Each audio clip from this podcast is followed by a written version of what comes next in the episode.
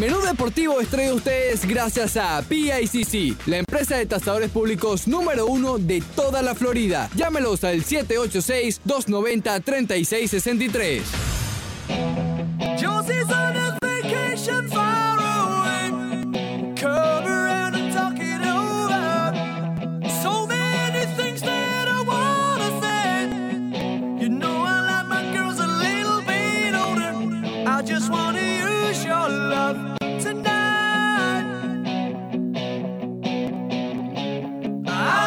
Comenzamos a las 11.02, una nueva emisión de Menú Deportivo. Sean todos bienvenidos. Broderick Serpa y Fernando Arreaza les saludamos como siempre a través de la 990 y estaremos junto a ustedes hasta la una. También con nosotros Ricardo Montes de Oca y Leandro Soto. Es así como iniciamos nuestro apasionante recorrido por el mundo del deporte. Procurando en cada entrega, cada día, llevarles las transiciones musicales de su gusto para que el programa sea completo, redondo. Hoy es Rock Thursday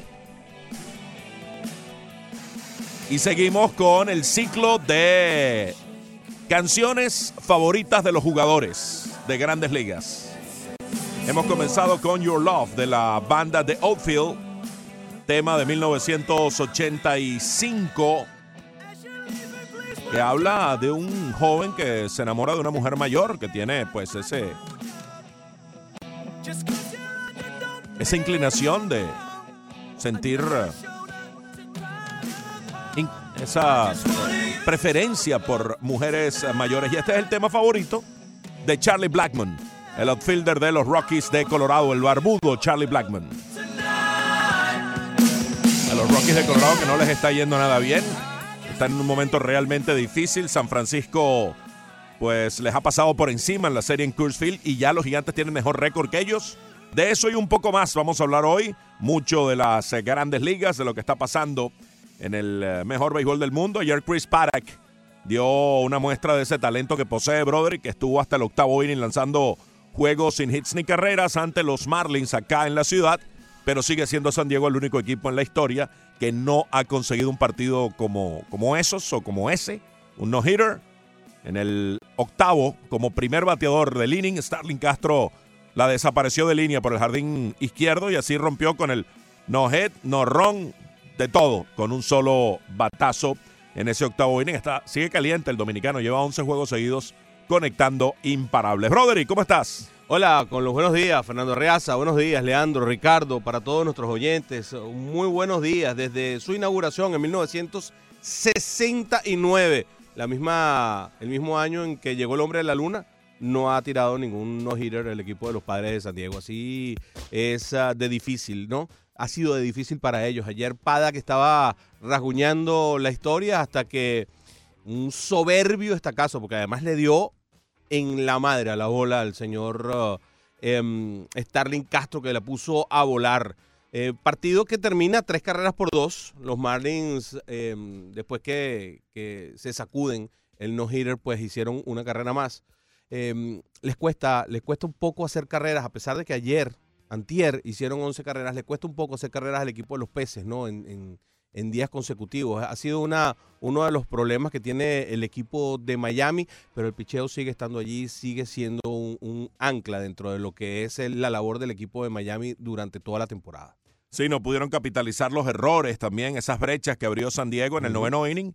Iniciaron con dos errores que colocaron el empate en circulación, pero faltó el batazo. Algunos picheos cuestionables, nuevamente Brian Anderson ponchándose parado en cuenta de 3 y 2. Garrett Cooper le hizo swing a un picheo malo, que era la cuarta mala, y hubiera llenado las almohadillas. Falta de juicio allí, de un poco de, de aplomo, de, de, ese recorrido que hace falta, la experiencia necesaria para un bateador que todavía es novato, aunque no es tan joven como Garrett Cooper.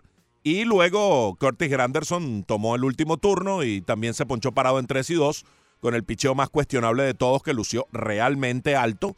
Reclamaba Dan Mattingly, quería, pedía a gritos luego, bueno, sereno, ¿no? Pero lo pedía luego del partido eh, la tecnología. solicitaban la tecnología, que era necesario porque eh, ya les ha pasado varias veces que han ah, perdido encuentros o que el último out del encuentro ha sido con un picheo fuera de la zona de strike. No obstante, ayer se presentó un zafarrancho en la Liga Independiente. Frank Bayola salió a reclamar porque el árbitro no estuvo, eh, el, el árbitro en esta fase experimental del, del eh, árbitro computarizado que a través de, de una auricular le dice si es strike o es bola, bueno, el árbitro tiene la discrecionalidad de hacerle caso a lo que le dicen o de él, si considera que la pelota estuvo fuera, no hacerle caso. Y resulta que ayer se presentó un lío. Frank Bayola, que es un hombre de mucha estatura en el béisbol, fue ganador del Sayón, un pitcher muy destacado, con los mellizos, con los Mets. 15 años estuvo en Grandes Ligas. Fue y reclamó. Y, y bueno, no, la tecnología no es perfecta, señor Mattingly. No es que llega y es una solución mágica. Por eso está en fase experimental y por eso una vez que se implemente, si es que se implementa este árbitro computarizado, pues bueno, eh, será cuando ya esté ajustado al punto de ser mejor que lo que hay ahora, Y con los árbitros equivocándose un 2-3% con sentencias de bolas y strike, que es realmente poco comparado con la cantidad de picheos que tienen que sentenciar. No, no, eso estamos, en eso estamos bastante claros. Yo sinceramente creo que el, el, el- el sumum de todos los problemas aquí viene dado cuando tú tienes al equipo pequeño, ¿no? En líneas generales. Normalmente el equipo pequeño siempre termina pagando los, muchos platos rotos y eso pasa en todos los deportes. Es una cuestión hasta, hasta de psiqui, que no tiene nada que ver con, con, eh, que se vendan o no se vendan los partidos, pero normalmente el equipo pequeño siempre tiene algunas dif- diferencias. Por eso es que él hace es, eh, por eso es que Matic le hace esa acotación eh, un poco más mm, eh, ruda, eh, desde el sentido de que es a nosotros que nos está pasando, ¿no? Y no es que sea a nosotros porque somos nosotros, sino porque somos el último equipo del béisbol. Y normalmente eso tiende a pasar en los equipos pequeños. Es una, es una tendencia que tiene que ver hasta con la psicología del mismo, de los mismos árbitros. Es así, tiene que ver con eso. Vamos a ver, todo esto es un, un proceso. El caso es que sí, que el juego terminó con un mal sabor de boca para los Marlins. Al final no dieron el batazo y al final hay que darle crédito a Chris Paddock, que lanzó un juegazo. La bola estaba ahí. Estaba un poquitico alta, pero, poquitico alta, sí, pero estaba ahí. eh, Ah, no, eh, no es una locura que lo haya cantado el árbitro. No te ponchas en 3 y 2 con, con- con un partido 3 a 2 con esa. sí, no, deber- no deberías. Con esa. Esa debería haber sido foul, defendiéndote. Oye, Fernando, Fran Bayola, dos veces ganador de 20. Tuvo un campeonato de, de- de- de victorias con 24. Tuvo 24 y 7 ese año que fue Sayón. Pero además de eso tuvo cuatro temporadas, 18 y 12, 18 y 14, 16 y 13, 17 y 10, todas con Minnesota, en lo que fue el top of the line del béisbol en ese momento. Fran Bayola en los años 80, mediados de los años 80 con Minnesota, después con los Mets, posteriormente con Boston, terminó con Cincinnati y Toronto ya en los últimos, los últimos tiritos que daba en el béisbol de las grandes ligas. Sí, y bueno, ayer eh, estaba muy enojado. Está trabajando en la Liga Independiente con esta fase experimental, de la cual hoy vamos a tener dos testimonios muy interesantes aquí en el, en el menú deportivo, más eh, con lo que tiene que ver con ah, el robo de la primera base, esta cosa que luce absolutamente descabellada y hasta ridícula, pero que bueno, está allí planteada como uno de los elementos de las nuevas reglas que está eh, revisándose, implementándose de manera experimental como conejillo de India se están utilizando a esta liga independiente.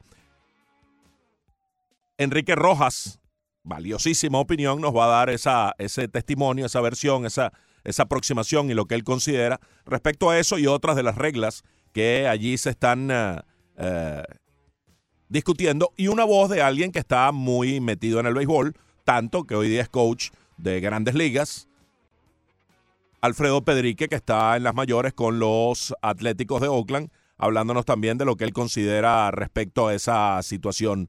Exactamente lo que se está ventilando en esa liga independiente tiene que ver con lo siguiente.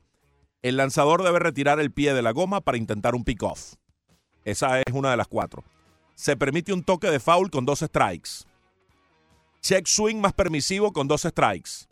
Y los bateadores podrán robar la primera base con cualquier lanzamiento que no sea atrapado por el receptor. Son cuatro de, las, de los elementos puntuales que están en fase experimental en la Liga Independiente. Sí, los primeros tres son mucho menos visibles, ¿no? Sí, que, lo del robo de home, que sí, Lo- lo- los otros son, digamos que pequeños detalles dentro de reglas que ya existen. Pero el último es realmente un cambio absoluto, ¿no? A, a- a lo que es el, el entendido de las reglas del béisbol. Ah, cambiando un poco de tema, ayer en, en el béisbol de las grandes ligas hubo seis bateadores, Fernando, que conectaron dos cuadrangulares cada uno. Jurickson Profar, Oscar Hernández, Trey Mancini, Eduardo Escobar, Marc Caña y Dani Santana. Y sigue esta explosión jonronera en el béisbol de las grandes ligas. Hace dos días eran ocho los que conectaban más de dos honrones, hoy son seis los que conectan más de dos honrones en un partido y diera la impresión de que no hay forma de parar esta explosión jonronera en el béisbol de las grandes ligas. Y hubo un equipo que dio seis honrones, que fue Oakland. Eh, eh, un solo equipo dio seis, aparte de seis jugadores con, con dos cada uno.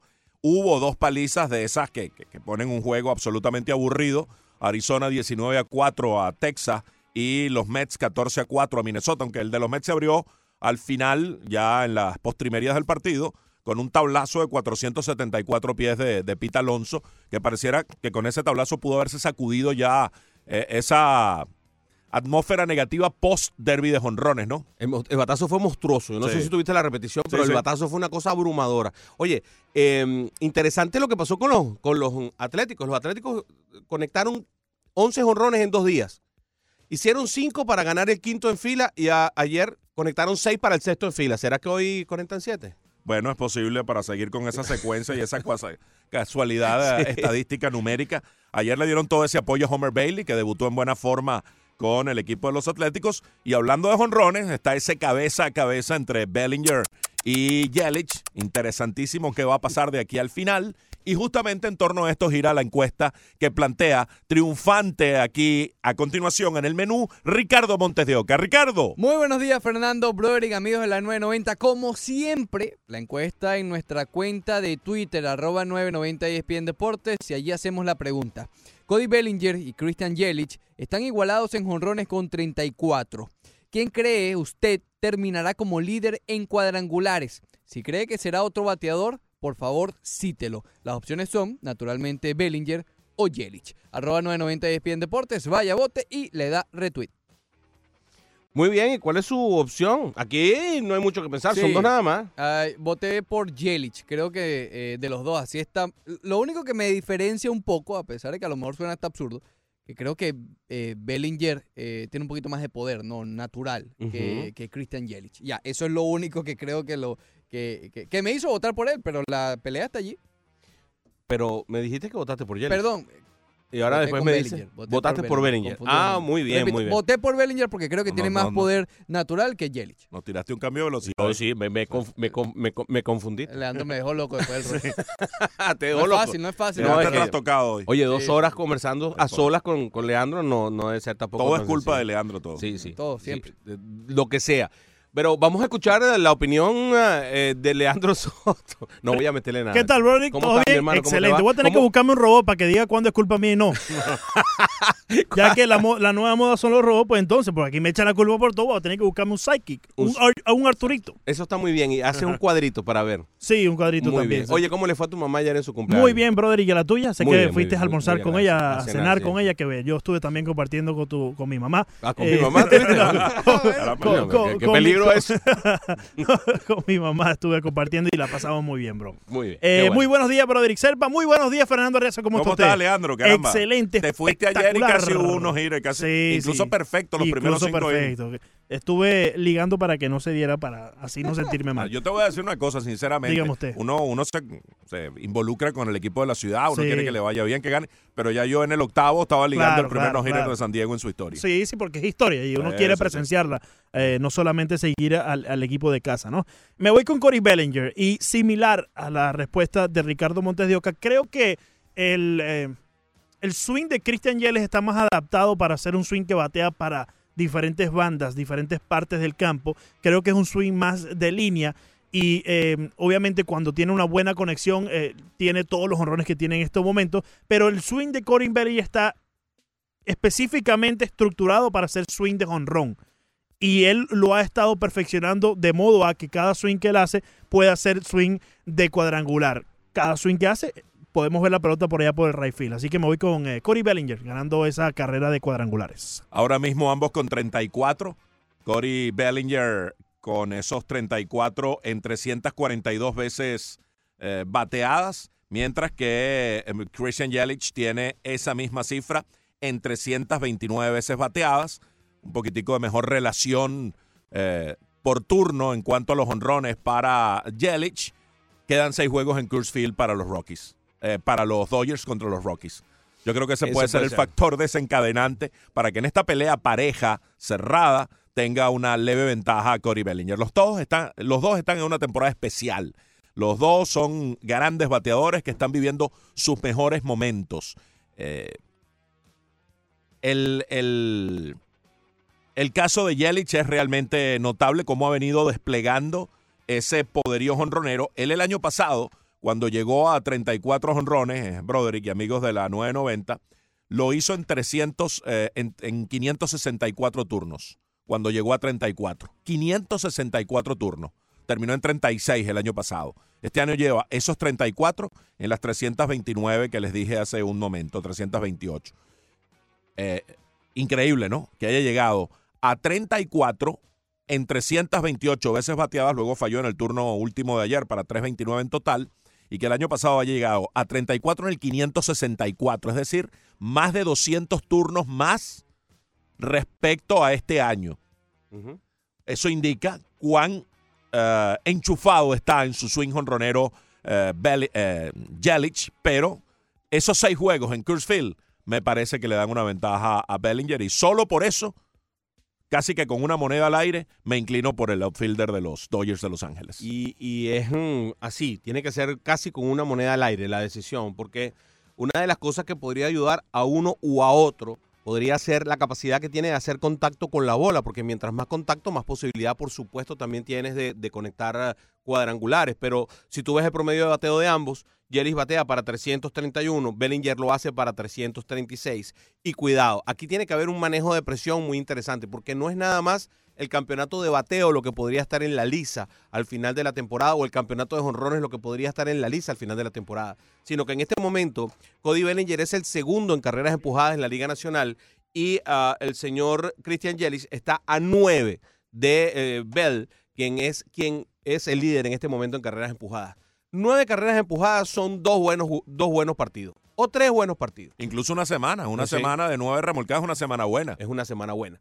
O sea que no es tampoco algo tan difícil de lograr el quitarse esas nueve de ventaja. Aquí podríamos estar hablando de una discusión a final de la temporada, sobre todo si Bell tiene un bajón, Josh Bell tiene un bajón eh, en su cantidad de carreras producidas, que podría estar llevando a una triple corona. O podríamos estar hablando de una guerra por una triple corona hacia el final de la temporada. Y aquí tiene que haber un poco de manejo de la presión. También tiene que ver, y es un punto a favor de Bellinger, y por eso voté por Bellinger, eh, el hecho de que el equipo de los Dodgers va a estar clasificado y él no va a estar jugando nada más que para sus números hacia el final de la temporada, quizás con 20, 25, 30 días de anticipación, mientras que Yelich va a estar metido en una contienda casi con toda seguridad a trocha y mocha, a matar o morir por el, el- el título de la división o el comodín para buscar esa clasificación última hora y yo creo que por ahí puede ser la gran ventaja que termine teniendo, eh, bueno, la pequeña ventaja que termine teniendo Cody Bellinger, además de lo que decías de los partidos en Colorado, que también le da un- una ventaja desde el punto de vista de los batazos que se pueden ir a la calle. Y dejamos una opción abierta para que la gente cite quién puede Sí. superarlos a ambos, porque no es absolutamente un, eh, digamos, un 100%. Ahí está Pita Alonso, que está, está. a tres honrones. Exacto, tiene 31. ¿Quién puede ser Pete Alonso? Josh Bell tiene 27, Hunter Renfro tiene 27, Frank Mil Reyes, que tiene mucho poder, tiene 26. Están un poco lejos, pero bueno, puede pasar de aquí al final que alguno se encienda y esa es una opinión que también es válida si citan ese nombre que ustedes creen. Se trata de la Liga Nacional, por Sí, supuesto. Claro, oye, lo de Hunter Renfro es admirable, pero tiene 70 turnos menos que los otros. Sí. 70 turnos menos que los demás. O sea, que, que realmente interesante lo que estaba haciendo en cantidad de cuadrangulares. Y además, él no es un buen bateador de promedio, él es un hombre que batea 250. En comparación con estos, con estos grandes bateadores que están sobre 300 y sobre 300 largos. Estamos hablando de Bellinger y de Yelich. Al regreso recibimos a Manny y a Charlie y por supuesto tenemos mu- muchas otras notas de otros deportes hoy aquí en el menú deportivo.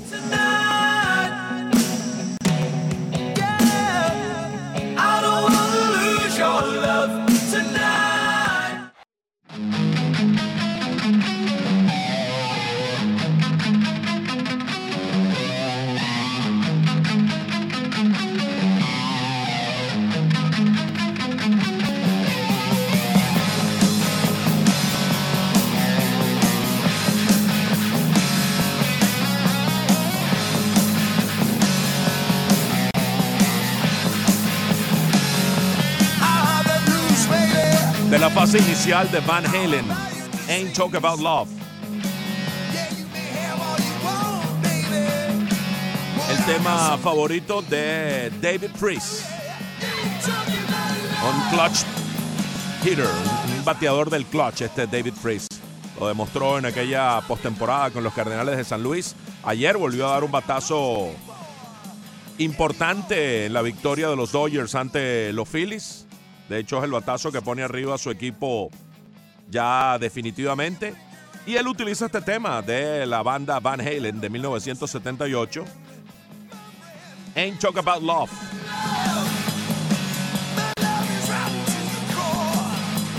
Cuando la banda estaba con su formación original, los hermanos Van Halen, Eddie y Alex, David Lee Roth, la voz líder, y Michael Anthony en el bajo.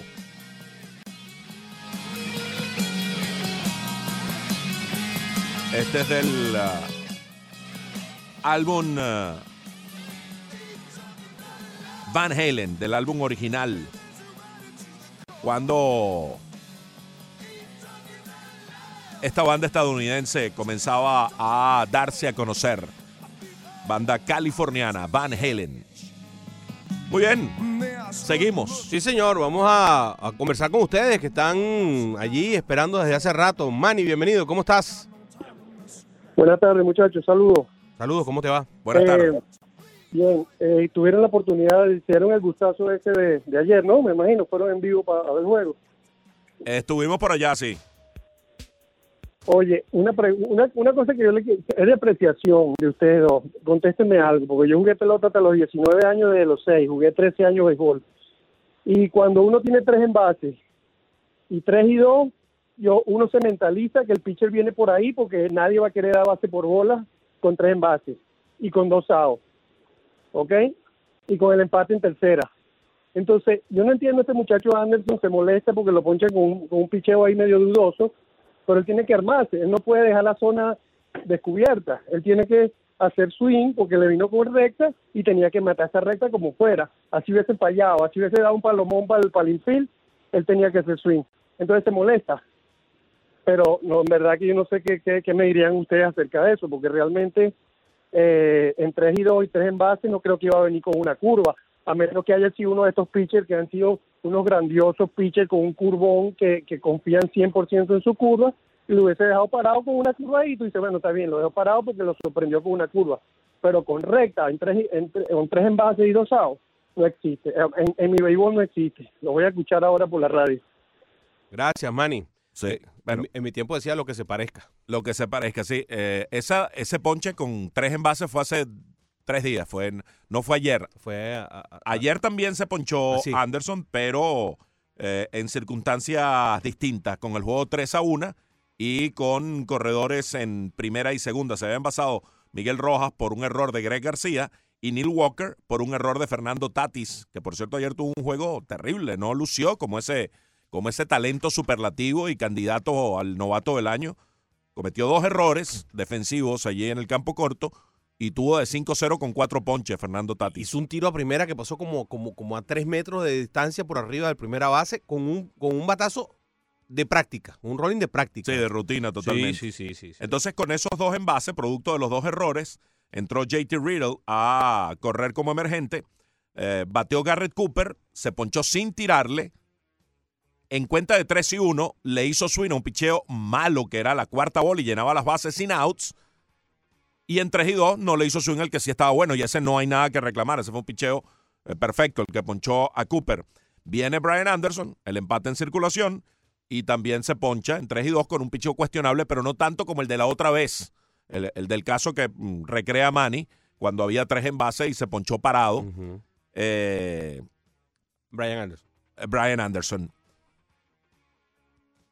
Y sí, cuando el picheo está allí, demasiado cerca, y estás en situación de empujar, de producir, eh, no puedes dejar que te, que te cante el tercer strike el, el árbitro. La, la, la actitud del bateador cuando viene a consumir turno para empujar carrera tiene que, tiene que ser completamente diferente, tiene que ser un poco más agresiva, eh, un poco más hacia adelante.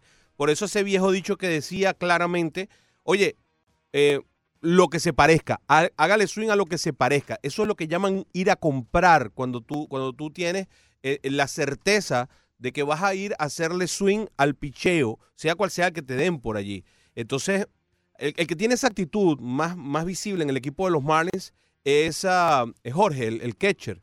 Eh, eh, yo es el que veo más con esa actitud. Cuando él viene a empujar, viene a empujar. Se le nota en la forma de parar, en el stance, en la forma de decidir cada uno de los picheos. Le hace swing a la bola de inmediato.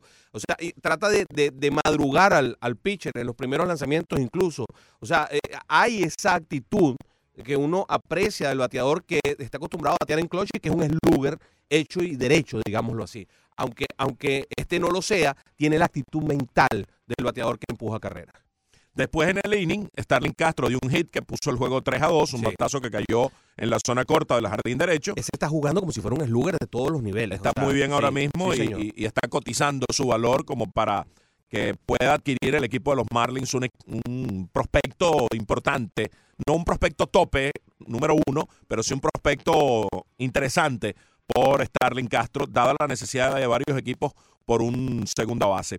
Y con el batazo de Castro se metió hasta la tercera Riddle, que representaba el empate. Castro en el turno roba la segunda. Y bueno, allí vino el turno de Cortés Granderson, que también se ponchó parado.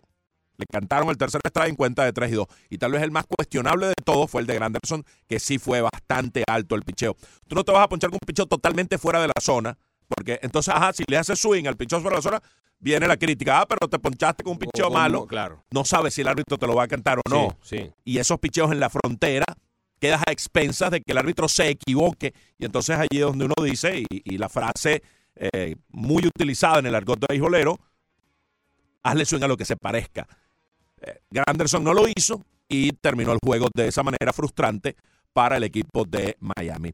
Vamos a escuchar a Charlie para luego tener los sonidos de Enrique Rojas y Alfredo Pedrique hablando sobre este tipo de temas de las nuevas reglas en el béisbol. Charlie, bienvenido. Muy buenos días, Ricardo, Leandro y señor Arriaza. Mi aprecio y mi admiración por usted. Bien. Gracias. Respecto a la encuesta, sí, claro, bueno, claro que sí. Respecto a la encuesta de que está haciendo ahí los muchachos, bueno, siempre van los sentimientos y me inclino siempre a, lo voy a inclinar a, a Chris Jerry para que gane. Ahora, las estadísticas que se está dando, las que usted mencionó ahorita, eh, si el año pasado en 500 y pico turnos eh, conectó 33, 33 honrones, ahorita que lleva 300 y pico, eh, ya está que es más o menos un aproximado. Y está bateando un ron por cada nueve innings. Si, si continúa así, podría llegar a los 50 o Sí. 55 rones Chris Jennings. Y como le repito, mi sentimiento, pues yo quiero que gane Chris porque fue de aquí el, de los Merlin y, y siempre lo tenemos en nuestro corazón. Ahora, eh, re- sí, ahora respecto a lo, lo de ayer del muchacho que estaba lanzando hasta el octavo, eh, no hit no wrong, pues uno siempre en eso, eso entran elementos positivos o negativos. ¿Cuál es lo positivo? Que este muchacho, si Castro no le da el honrón, eh, eh, se anota el equipo un no hit no wrong. Pero si eh, lo negativo sería para el equipo que en este momento sería Merlin, no, los Merlin, no me gustaría, ¿me entiendes? Que eso es un récord negativo para que se vaya eh, computando a través de la historia. Y otra cosita más, si no me lo permiten, si están amables, Mm.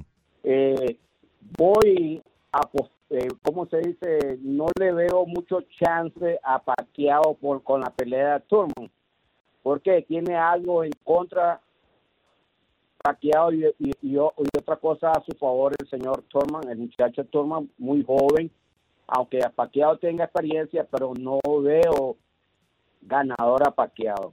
Ok. Tengan buen día, muchachos. Buen día, gracias Charlie por los comentarios. Vamos a escuchar a- al dinámico, incisivo y siempre muy bien informado periodista dominicano de ESPN, eh, Enrique Rojas, dando su opinión respecto al, a la fase experimental de reglas que están observándose en la Liga Independiente. Justo para ir al corte, luego escuchamos a Pedrique y luego hacemos nuestros comentarios al respecto. Lo primero, Fernando, es que vamos a estar claro que los seres humanos somos resistentes a los cambios. Es lo normal. Los seres humanos somos animales de costumbre. Y por lo tanto, nos forjamos una idea de cómo deben ser las cosas en nuestras mentes.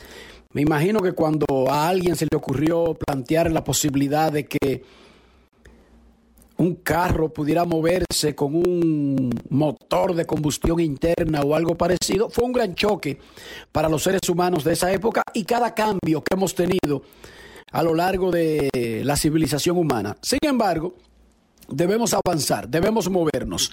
Creo que el experimento que comenzó el miércoles de el trackman o la zona con un sensor en la zona de strike, valga la redundancia, es un gran avance para el béisbol. ¿Cuántos partidos a lo largo de nuestras vidas hemos visto que se han dañado? Porque un árbitro tiene que una determinada zona cuando las reglas establecen claramente cuál debe ser la zona de strike. Eso no debería ser abierto a interpretación de que si un árbitro tiene la zona amplia, de que si un árbitro tiene la zona estrecha, de que si uno canta bolas altas, otro canta bolas bajitas. Creo que eso es una de las locuras más grandes de la historia de la humanidad, que algo debidamente establecido específicamente en una regla se presta a interpretación del individuo que decide las reglas cada día. Creo que de ahora en adelante, eh, cuando eso llegue a refinarse, por supuesto, por algo se está usando en la Liga Independiente del Atlántico, no en ligas menores ni en grandes ligas, porque llevará un tiempo afinar la, la tecnología, aplicarla debidamente sin que esto constituya un trauma a lo largo de un partido. Pero creo que cuando consigan el punto óptimo, si es que ese punto existe en algo en la vida, entonces será de mucha ayuda. Hay una serie de reglas que se están poniendo en práctica en la Liga Independiente del Atlántico que es el laboratorio de grandes ligas por un acuerdo que firmaron ambas entidades. Pero creo, Fernando, que donde no me van a convencer a mí, donde no van a lograr comprarme, es en el asunto de robarse la primera base. A partir de los partidos de la mitad de esta semana en la Liga del Atlántico, un jugador puede robarse la primera base cuando la bola no sea atrapada por el receptor. Son los lanzamientos que siempre hemos llamado salvajes, wild pitch, en algunas ocasiones pass ball. Antes, un jugador con dos strikes podía avanzar a primera. No se le cargaba robo de base, pero podía avanzar a primera y los que ya estaban en base podían avanzar a su riesgo en, dentro de- de- del cuadro. Ahora, un jugador en cualquier conteo puede intentar llegar a la primera base con un picheo completamente abierto. Creo que esto abre una caja de Pandora para que se reduzcan los juegos perfectos. Porque cada vez que un jugador alcance la primera base, sin importar la forma en que lo consiguió, automáticamente le quita la perfección a un partido. No es solamente que yo esté en contra porque se van a acabar los juegos perfectos, porque de todas maneras los juegos perfectos han sido eh, esporádicos, raros, inusuales, y de ahí a la importancia que llaman cuando ocurren y de ahí a la monumental eh, cesapil que nosotros le, le agregamos. Sin embargo, creo que es como inventar demasiado. Ya tenemos el uso de la tecnología para ayudar a la justicia dentro del terreno, con la repetición de las jugadas, ahora con este ensayo de un sensor en la zona de strike para que se cumpla debida y apropiadamente una regla escrita y se le quite a Ángel Hernández el derecho de interpretar una locura de la regla y dañar partidos, pero de ahí a darle robo de la primera base a los bateadores, ya creo que estamos exagerando un poco y ni siquiera yo que soy pro eh, vanguardia, pro mejorar, pro el uso de la tecnología, esa sí no la compro. De todas las cosas que se están usando en la Liga del Atlántico como laboratorio para ver si eventualmente encajan al más alto nivel, creo que el robo de la primera base es algo que yo desde ahora, créeme, que yo me he resistido a cosas que posteriormente he aceptado, pero dudo, Fernando, dudo que tú y yo tengamos una conversación futura en donde yo me acabé de convencer y acepto como bueno y válido y le doy la bienvenida al robo de la primera base.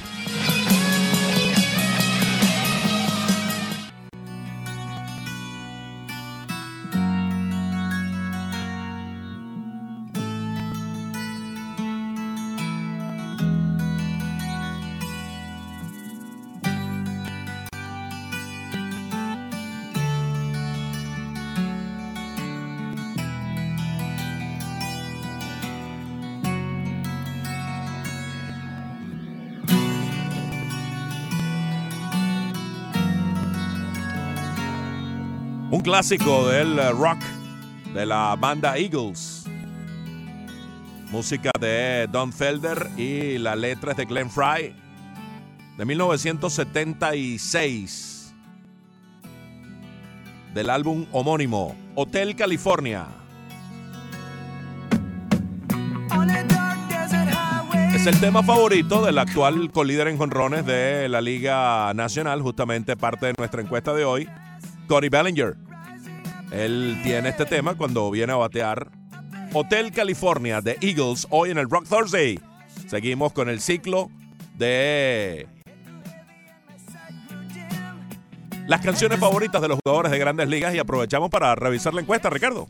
Me llama la atención Fernando y Broderick, amigos de la 990, que está empatada. 134 votos y va 50% para cada uno. Caramba. Cody Bellinger y Christian Yelich están igualados con cu- 34 honrones.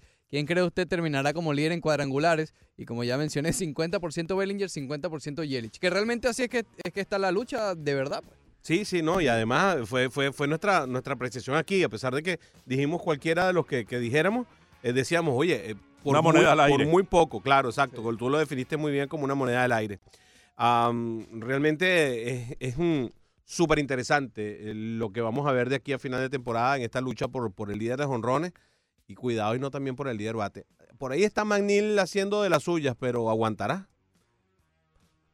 Ya el año pasado llegó y bateó y ha sostenido ese ritmo Jeff McNeil, el segunda base de los Mets. Bueno, segunda base, right field, tercera base, ha jugado varias posiciones, pero ha demostrado que todavía en un tramo corto no tiene una temporada completa, salvo lo del año pasado y lo que va de esta, que puede ser un bateador de 300 largo en las grandes ligas, pero evidentemente todavía podría haber algunas dudas en torno a él, mientras que Bellinger y Yelich son mucho más probados. José Antonio Mora responde a la encuesta como siempre dice, a mi parecer Bellinger. Me baso en la gran ventaja que tienen los Dodgers en el oeste, un poco el, argumento de, de Broderick. Su swing es casi perfecto, mucho más de líneas que de poder, además que la barda del right field es baja en eh, Dodger Stadium.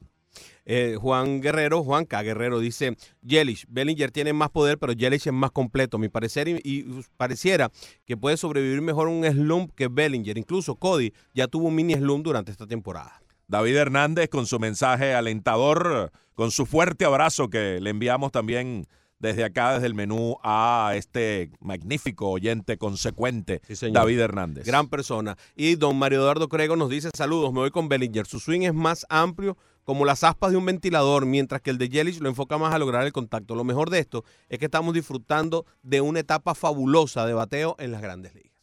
Sin desperdicio, la opinión también elaborada y argumentada de Enrique Rojas que escuchamos en, para terminar el segmento anterior. Y hay un hombre que está metido allí en el terreno, que fue manager de grandes ligas y que hoy día pues es parte del cuerpo técnico de los Atléticos de Oakland en torno a estos temas polémicos. Vamos a ver qué piensa Alfredo Pedrique. Mira, con respecto a las reglas esas que están probando en la Liga Independiente, sobre todo la de robar primera, eh, a mí no me parece. Eh, quieren hacer tantos cambios en el béisbol que mi opinión personal es que están haciendo cosas que no tienen sentido. Para eso existe tres strikes y cuatro bolas. Eh, independientemente si el pitcher en el primer lanzamiento es descontrolado o el catcher no pueda dominar ese lanzamiento, que el bateador mm, se robe primera, bueno, para mí es difícil eh, aceptar eso. Ok, nunca ha existido, como todos sabemos, eh, una cosa que ellos mismos se están contradiciendo porque si quieren apurar los juegos, que los juegos sean más cortos, entonces imagínate, si en el primer lanzamiento se ha desviado y se roba en primera, yo considero que el juego se va a tardar más. Es una cosa que mm, debería del bateador ganarse el derecho de, llegar primera. Eh, muchas veces uno le enseña a los lanzadores de que cuando estén encima del conteo traten de tirar curva en el, en el piso para que el bateador le hace swing y el trabajo del es bloquearla. Entonces, eh, una, eh, tiene su pro y tiene su contra, pero le veo más co- contra que otra cosa, porque entonces los pitchers no van a querer tirar la bola en el piso cuando tengan dos strikes, eh, todo va a tener que ser más cerca de la zona de strike. Eh, sinceramente, eh, espero que esto te pueda ayudar, pero yo no, no estoy de acuerdo. Y es algo muy importante, ¿no? El zurdo contra el zurdo, una de las herramientas fundamentales que tiene es esa curva que rompe contra el suelo, que da, que da hacia el suelo y que, y que normalmente se convierte en un piconazo antes de llegar al home. Un piconazo deliberado. De- exacto, deliberado. Pasa más o menos por la zona de strike, está cerca de la zona de strike para engañar al zurdo, que además tiene problemas de ver al zurdo contra el zurdo, se lanza por al lado del brazo y rompe hacia abajo. Y esa es un- una de las grandes herramientas que tiene el zurdo contra el zurdo. Entonces, ya no la puede tirar nunca. Porque en el primer strike se le va la bola al catcher y, y ya llegaste a primera. No, no sé. Y el mérito de tomar la primera base, que también lo, lo, lo sugiere Alfredo Pedrique. Oye, tú te envasas por, uh, eh, por cuatro bolas, ¿no? Que es una manera de batear también. Claro. Tan, tan, tanto se elogia el porcentaje envasado y con razón que el arte de batear, que es lo que digamos, es el, el- los caballos que alan a la carreta, porque batear es la esencia, y luego, si bateas y además eres disciplinado y recibes boletos, ya estás en el, en el escenario ideal, porque engordas el porcentaje de envasado. Entonces, batear es el propósito fundamental para lograr envasarte, el sentido de mérito de envasarte. Y luego, una manera de batear es hacer swing a los buenos picheos. Claro. Y si terminas recibiendo el boleto, es una manera de batear. Y la otra puede ser un error. La gente dirá, "Ah, no, pero se envasan también por error. Pero ahí estás poniendo la bola en juego. Claro. Ahí estás haciendo swing. Chocaste. Y estás chocando la pelota y bueno, falló la defensa. Aquí está fallando un poco la defensa porque es un wild o porque es un passball. Pero en todo caso, eh, ¿cuál es el sentido de mérito de tomar esa primera base? Porque hasta el corredor más lento, si la pelota se escapa hasta el, back, hasta el backstop, va a robarse la primera.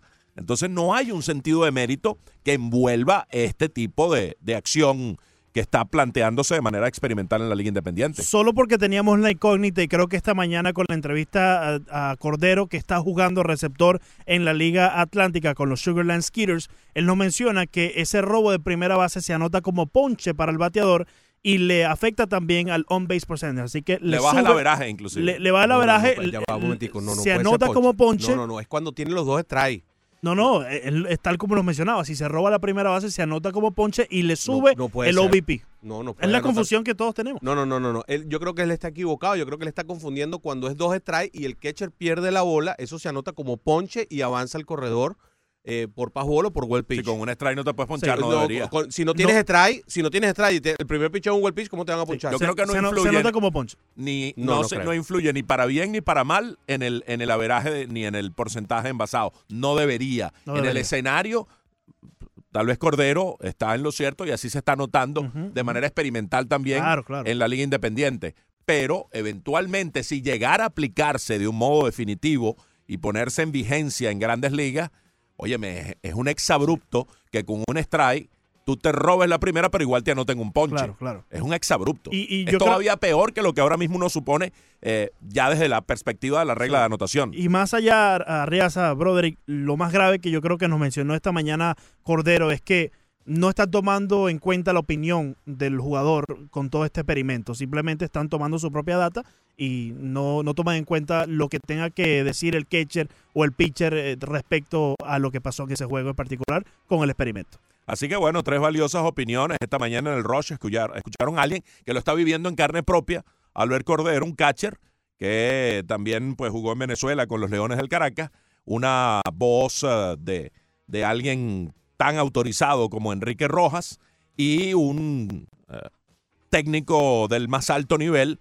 que fue manager de grandes ligas con Arizona y que actualmente está con los Atléticos de Oakland como Alfredo Pedrique. Vamos a ver en qué deviene todo esto, qué resultados arroja la fase experimental en esta eh, Liga Independiente del Atlántico. Por lo pronto, seguimos avanzando en esta mañana, ya casi tarde. Sí, señor. Ayer hubo, bueno, tremendas actuaciones desde el punto de vista de los lanzadores. Una de las que más me llamó la atención, mi querido Fernando, fue Yu Darvish.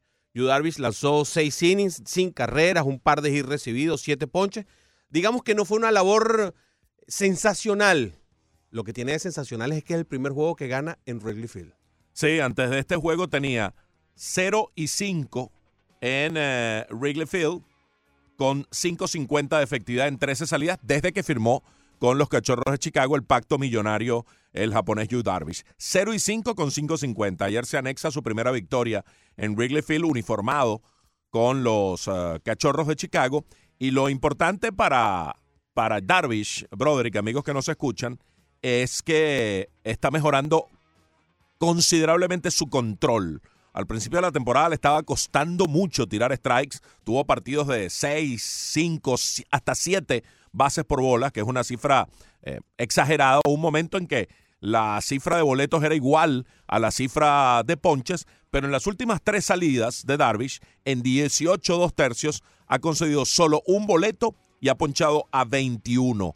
Antes de eso, tenía 49 bases por bolas en 92 tercios. Es decir, un boleto cada, cada menos de dos innings, lo cual es terrible para cualquier eh, lanzador. Es una gran noticia para los cachorros. Se está pareciendo a aquel as que ellos firmaron, porque cuando tú le das la cantidad de dinero que le diste a Darvish, estás pensando en un as, en un pitcher de Sí, cabecera claro. de rotación que hasta ahora no lo había sido, con muchas lesiones, con muchos problemas, también con este descontrol manifiesto en la parte inicial de la campaña, pero que ha venido mejorando y Chicago volvió a ganarle a, a Cincinnati esta vez 5 a 2. Una de las cosas que pasan cuando tú rompes ese tipo de maleficios, ¿no? Eh, que, que- que tienes es que la mente cambia y es muy, eso es mucho más visible en los lanzadores que en cualquier otro jugador. Es mucho más visible en los lanzadores eso de romper ciertas barreras en un momento determinado y esta era importante. Tenía 0 y 5 en su actividad dentro del equipo, en, casa del equipo que lo acaba de, de comprar, que lo que el último que lo adquirió y eso realmente que tenía que ser una preocupación y un problema para Yu Darvish. Ya puede relajar un poco más y a lo mejor vemos mejores actuaciones de él en el hogar. El otro, pues ya lo habíamos hablado, Chris Paddock y Garrett Cole tuvo una extraordinaria labor por el equipo de Houston, siete innings lanzados, un- una carrera, siete hits, 11 ponches en su labor de un solo boleto. Garrett Cole tiene en sus últimas 10 salidas 6 y 0 con 2.11 de efectividad. Qué bárbaro. qué el bárbaro. derecho de los Astros de Houston. Y también está la de Mike Clevinger ayer, que ponchó a 12 También. en 6 innings, igualando su, su tope personal. Los indios que la tienen agarrada con los pobres Tigres de Detroit le han ganado 11 de 12 en esta campaña. Y desde 2006, Cleveland tiene contra Detroit 51 y 17. Es la mejor marca de equipo alguno contra un rival de 2016 en adelante. La segunda mejor, Houston contra Oakland, 44 y 21. Y la tercera mejor, Atlanta contra Miami. Tenía que estar allí porque los Bravos eh, tienen un yugo Sí, sobre el equipo de la ciudad, 42 a 22 en los últimos eh, tres años y lo que va de este. son los papás, eh, encabezados por un sujeto llamado Freddy Freeman que no puede ver a los Marlins porque los destruye. Esto de Cleveland es muy bueno. eh, esta reacción de Cleveland, este trabajo que está haciendo Cleveland con, con respecto a los Tigres de Detroit es importante. Tiene que ganarle a su gente de su división. Es la división más floja de la Liga Americana y es importante que, le ganen a los de su propia división, sobre todo cuando das respuesta a esta seguidilla de victorias consecutivas que están teniendo los Atléticos de Oakland, que están empatados con ellos en el segundo comodín de la Liga Americana. Oakland vuelve a ganar, Oakland vuelve a conectar un montón de cuadrangulares. Este equipo pareciera no estar diseñado para esto, pero lo hace y conecta un montón de cuadrangulares. Ya lleva 11 honrones en los últimos dos días, lo cual evidencia que este equipo está en un gran momento ofensivo, pero en un inmenso momento ofensivo el equipo de los Atléticos de Oakland. Sí, y hablabas de Minnesota eh, y de Cleveland. Pues ayer volvió a ganar Cleveland y volvió a perder Minnesota. Tercera derrota seguida de los mellizos. Cuarto triunfo seguido de los indios. Se han quitado tres juegos de encima en los últimos tres días y se han colocado a cuatro del primer lugar. Eh, la segunda parte de la campaña comenzó con una serie entre indios y mellizos. Y Minnesota ganó dos de tres en Cleveland y pareció fortalecerse tremendamente el equipo de Minnesota, pero luego de allí, de salir de Cleveland, pues han perdido los dos primeros de la serie, perdieron el último de la serie contra los indios y los dos primeros de la serie contra los Mets para esos tres reveses al hilo, que por cierto es la primera vez en la temporada que Minnesota pierde tres de manera consecutiva. Primera vez en la temporada, ya con 100 partidos encima, o cerca de 100 partidos, que este equipo cae en tres ocasiones consecutivas. Entonces Cleveland viene jugando bien, viene arremetiendo y Minnesota está dando algunas muestras de flaqueza que podrían generar que haya competencia en esa división central de la Liga Americana. Y si a eso le une que también están peleando el comodín, entonces esto podría ser muy entretenido, muy divertido hacia final de la temporada. Todavía faltan más de dos meses, pero eh, hay que avisorar lo que viene. El año pasado, a estas alturas, Fernando, tú y yo estábamos hablando de MVPs y de, y de Cy Jones y teníamos candidatos y estábamos hablando de eso. En este momento estamos hablando de esta barbaridad de gente que está peleando en los comodines a estas alturas.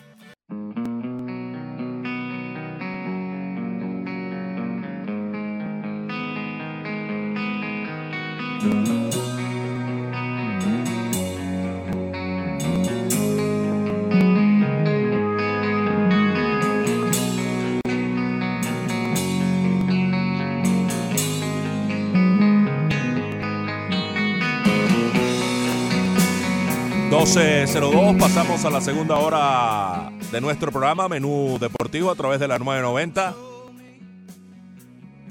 Broderick Serpa y Fernando Arreaza junto a Ricardo Montes de Oca y Leandro Soto. Hasta la una estaremos con todos ustedes hoy en el Rock Thursday. Los temas favoritos de los jugadores de grandes ligas, con los cuales llegan al montículo, desde el bullpen los relevistas, los bateadores cuando entran a consumir su turno. Hemos tenido este ciclo y que todavía tiene varias entregas. Escuchamos Simple Man de Leonard Skinner. Simple Man. Tal vez Jacob de Grom se considera un Simple Man. Y por eso utiliza este tema de Leonard Skinner de su álbum de 1973, probablemente junto a Sweet Home Alabama, el tema más famoso de la banda Leonard Skinner. Simple Man, el tema preferido del derecho de los Mets de Nueva York, Jacob de Grom. Em, sin saber exactamente cómo se lo anotaron, eh, pero tenemos a, To- a Tommy Thomas, ¿no? ¿Qué se llama? Tommy Thomas fue el que se robó la primera base el día 13 de julio en un partido entre el equipo de Southern Maryland Brook Crabs, que ganó siete carreras por dos al Lancaster Barnstormer. En la línea de bateador de Tommy Thomas tiene tres turnos, tres carreras anotadas, un hit, una impulsada, una base por bola intencional sin ponches y uno dejado en base. Eso quiere decir que ponche no le anotaron. Ponche no le anotaron en la, en la, en la jugada porque no aparece ponche en la línea de bateo del, del, de ese día en, en- en específico en el que él se robó la primera base por, en la primera base. Sí, imaginamos que el ponche existirá cuando sea con dos strikes, como es actualmente, que te puedes envasar por wild o pass ball, pero ya teniendo dos strikes, siempre y cuando haga swing. Pero no la retiene el catcher y puedes tomar la primera. Eso es una regla de anotación vigente y que ocurre con, con bastante frecuencia, ¿no? También te puede encantar el strike que el catcher pierda la bola. Por eso, pass ball, sí. Exacto, que fue un passball. Entonces, bueno, cualquiera de las dos formas es, es correcta. No aparece, no aparece esa anotación, por lo menos en, en ese partido. Habría que ver si en otro partido hay otro robo de primera que en donde aparezca esa anotación. Cambiando de tema y de deporte, Neymar está desesperado por salir del, del PSG, del Paris Saint Germain. Reporta el diario Mundo Deportivo que el delantero brasileño se ha ofrecido a cinco equipos importantes de Europa, además del Barcelona, que pareciera su destino predilecto, a donde él desearía regresar y donde está altamente arrepentido de haberse ido, pues también dice este periódico Mundo Deportivo que ha hablado con el Real Madrid, con, el, con la Juventus, que pareciera es el, el que se está aproximando ahora mismo, una vez que la Juventus firmó o fichó a Matías de Ligt, pues bueno, eh, podría enfocar su interés en Neymar o recrear un poco qué posibilidades hay de, de que vaya allá, vaya, Neymar reuniéndose con Ronaldo, tampoco sería la estrella allí, pero iría a un equipo donde sí hay luces y vitrina y, y- mucho vuelo. También el Bayern Múnich y el Manchester United. O sea, eh, él desearía regresar al Barcelona, pero hay esos cuatro grandes de Europa también en, entre las opciones y en medio de la desesperación del brasileño de irse del PSG. ¿Tú crees que sea buena esa desesperación? ¿Es nada más de él o es del Paris Saint Germain? A mí me da la impresión de que también hay algo también de desesperación por el Paris Saint Germain por salir de él. Sí, yo por creo lo que del mutuo, sí, sí. por el fair play financiero y por la conducta que ha tenido Neymar o por, o por lo que ha causado Neymar dentro del equipo. Yo no creo que Neymar sea un tipo mala conducta como era Ronaldinho hacia el final de su, de su carrera. Eh, pero, pero sí ha generado mucho, mucho, como muchos problemas, ¿no? Alrededor del Paris Saint Germain, que era un equipo que más bien pasaba por debajo de la mesa antes de su llegada. Sí, y también con la selección ha tenido problemas en los entrenamientos con compañeros, no Sí. le han gustado eh, cosas que hacen los, vaya muchachitos que... Le dio un cocotazo a uno. eh, cosas, cosas fuera de lugar de parte de Neymar. Dice la RAI de Italia que se une a Mundo Deportivo, RAI de Italia, que es una, una televisora serio. muy, muy seria, Sí. Pues que eh, el tema con la vecchia señora ha tomado cuerpo y que este miércoles, es decir, ayer, el papá de Neymar, que lo representa y que al final tuvo mucho peso en la partida de Neymar del Barcelona, tiene una reunión programada con ah, Fabio Paratizzi, director deportivo de la Juventus. Tanto como eso, ¿no? Mm. Eso ya in- in- implica una cercanía, un- una conversación Sí. seria de por medio. Eh, Marca dice por su parte que Neymar espera novedades sobre su futuro en dos o tres semanas y eso lo pone entre comillas, lo cual querría decir que lo habría dicho el propio Neymar. Eso de, de en dos o tres semanas. Así que a lo mejor eh, hay que esperar un poquito, ¿no? Para, para poder saber el futuro del, del astro brasilero. Por lo pronto la Juve ha fichado a Delic, a Rabiot y a Ramsey. O sea, tiene tres fichajes Sí. importantes. Sí. No se sabe si tiene espacio financiero, pero está recreando la idea y nada, digamos, eh, el hablar con el papá de Neymar, el director deportivo, no, no significa un compromiso ni, ni que esté profundizándose en las negociaciones. Ese es su, su, su trabajo, su labor, escuchar. Claro. Y, si camina y si hay alguna posibilidad, pues bueno, cualquiera quiere tener a, Neymar, porque es un talento y porque uno piensa que a sus 27 años, ya con cierta edad, va a llegar el momento de madurez donde él va a desplegar su mejor fútbol, que tal vez todavía está por venir. Se dice que no tiene espacio en el Barcelona. Los talentos siempre son bienvenidos. Sí, claro. Siempre tienen espacio. Un talento de ese tamaño cabe donde sea. Se mueve, se, se, se, se, se acomoda en las cosas. Sí tiene la capacidad el técnico. Habría que ver si Valverde tiene capacidad, porque también se ha dudado de la capacidad técnica de Valverde en algún momento, a pesar de sus buenos resultados. ¿Eh? Porque también pareciera que se quiere que todo el tiempo, todo el mundo. O sea, eh, para ser un buen técnico hay que ganar la Champions. O sea, tampoco es así. Lo gana uno. Los demás también son buenos técnicos. Sí, lo que pasa es que los fracasos de él en la Champions han sido tan aparatosos, Sí, es verdad. los de Valverde, que ha quedado como, como con Es eso en la- sembrado en la frente. Es verdad. Habría que ver eh, para lo de la Juventus cuántos carros está vendiendo la FIA hoy. Habría que ver si hay, si hay de verdad ah, cama para tanta gente. En todo caso, interesante eh, otro fichaje. Y tú sabes que me ha llamado mucho la atención, Fernando.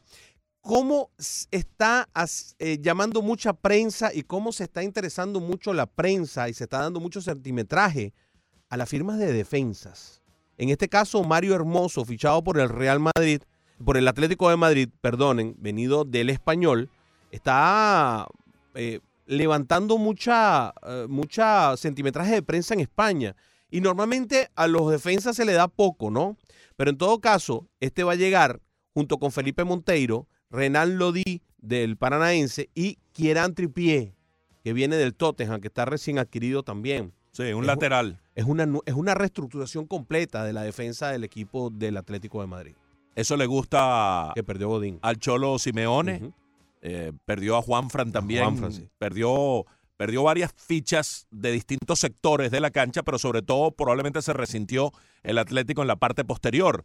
Y entonces esa es la parte que cultiva. Desde allí nace el fútbol de- del Cholo Simeone. Entonces, que lleguen quieran Tripier, un lateral, un central como Mario Hermoso, pues bueno, definitivamente le da argumentos a Diego Simeone para seguir desplegando su fútbol y sus conceptos eh, futbolísticos. Fueron presentados hoy jueves en el auditorio del Wanda Metropolitano de Madrid estos dos nuevos jugadores y ayer alertábamos sobre la posibilidad de que James Rodríguez también llegue al Atlético de Madrid, que ya sería otro Claro. escenario completamente distinto, es de la mitad de la cancha hacia adelante, creador, con capacidad para asistir goles y para marcar goles también.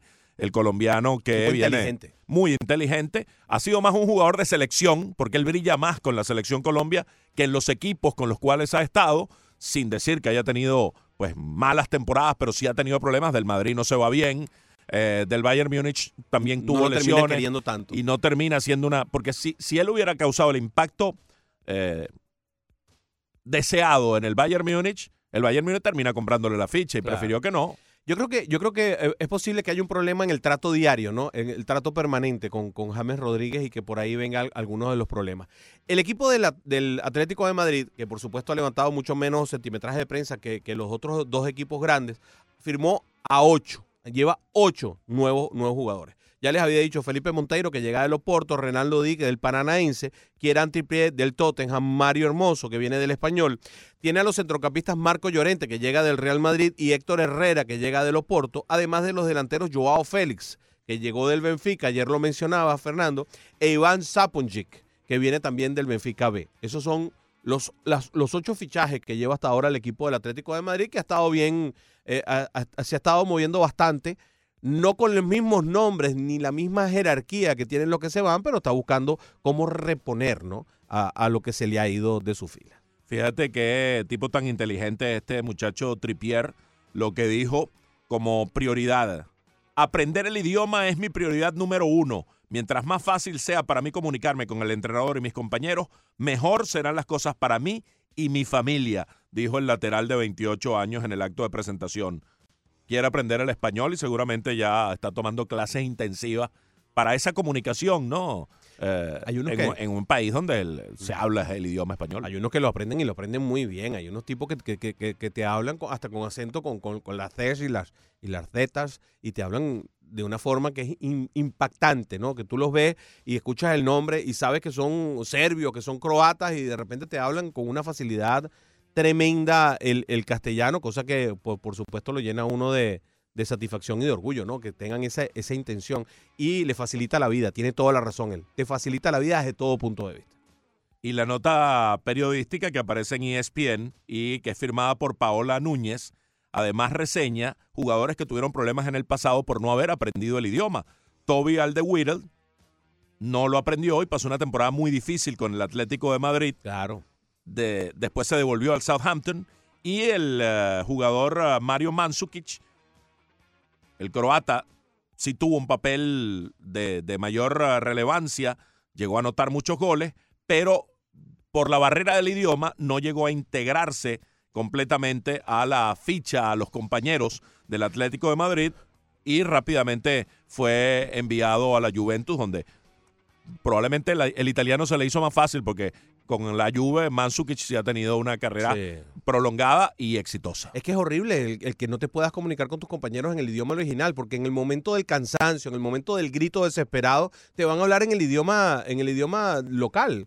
No te van a decir las cosas no, no, en un idioma intermedio entre el tuyo y el mío, porque el tuyo no lo conozco, sino que te van a quitar, quítate, ponte, muévete hacia la derecha, hacia la izquierda, voy para allá. O sea, e- e- ese grito de última instancia, incluso del mismo técnico en la molestia, en el, en el fragor de la batalla, no te lo va a decir en un idioma especial, va a dirigirte a ti en su idioma, en su idioma natural, que es el castellano. Por eso es que a veces no, no funcionan tanto, ¿no? Los que no aprenden el idioma del sitio donde están, donde están contendiendo.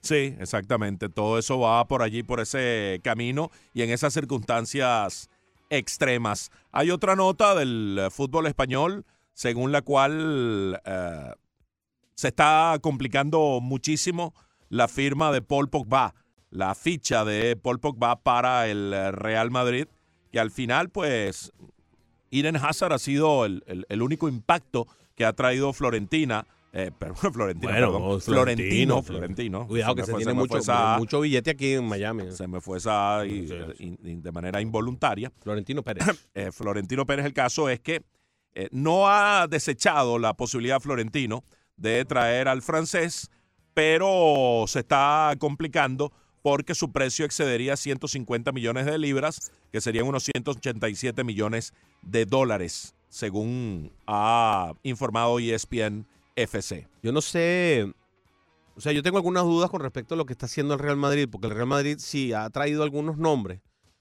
pero me da la impresión de que los que ha traído los ha traído para ser el segundo de alguien, porque no ha salido de nadie. Y creo que ahí es donde está el principal problema del Madrid, ¿no? Eh, eh, a mí me parece muy bien que hayan traído a, a- a Militao. Es un gran, es un, es un gran jugador. Y un según- proyecto de jugador importante. Claro, pero si todavía está Marcelo allí, entonces Militao va a tener que ir a la banca. Está muy bien que hayan traído a Jo- Jo- Jokic, Jovic, es que Sí, se llama. Jovic. Ajá, un centro delantero. Pero si todavía está Benzema, entonces va a ser relegado a la banca.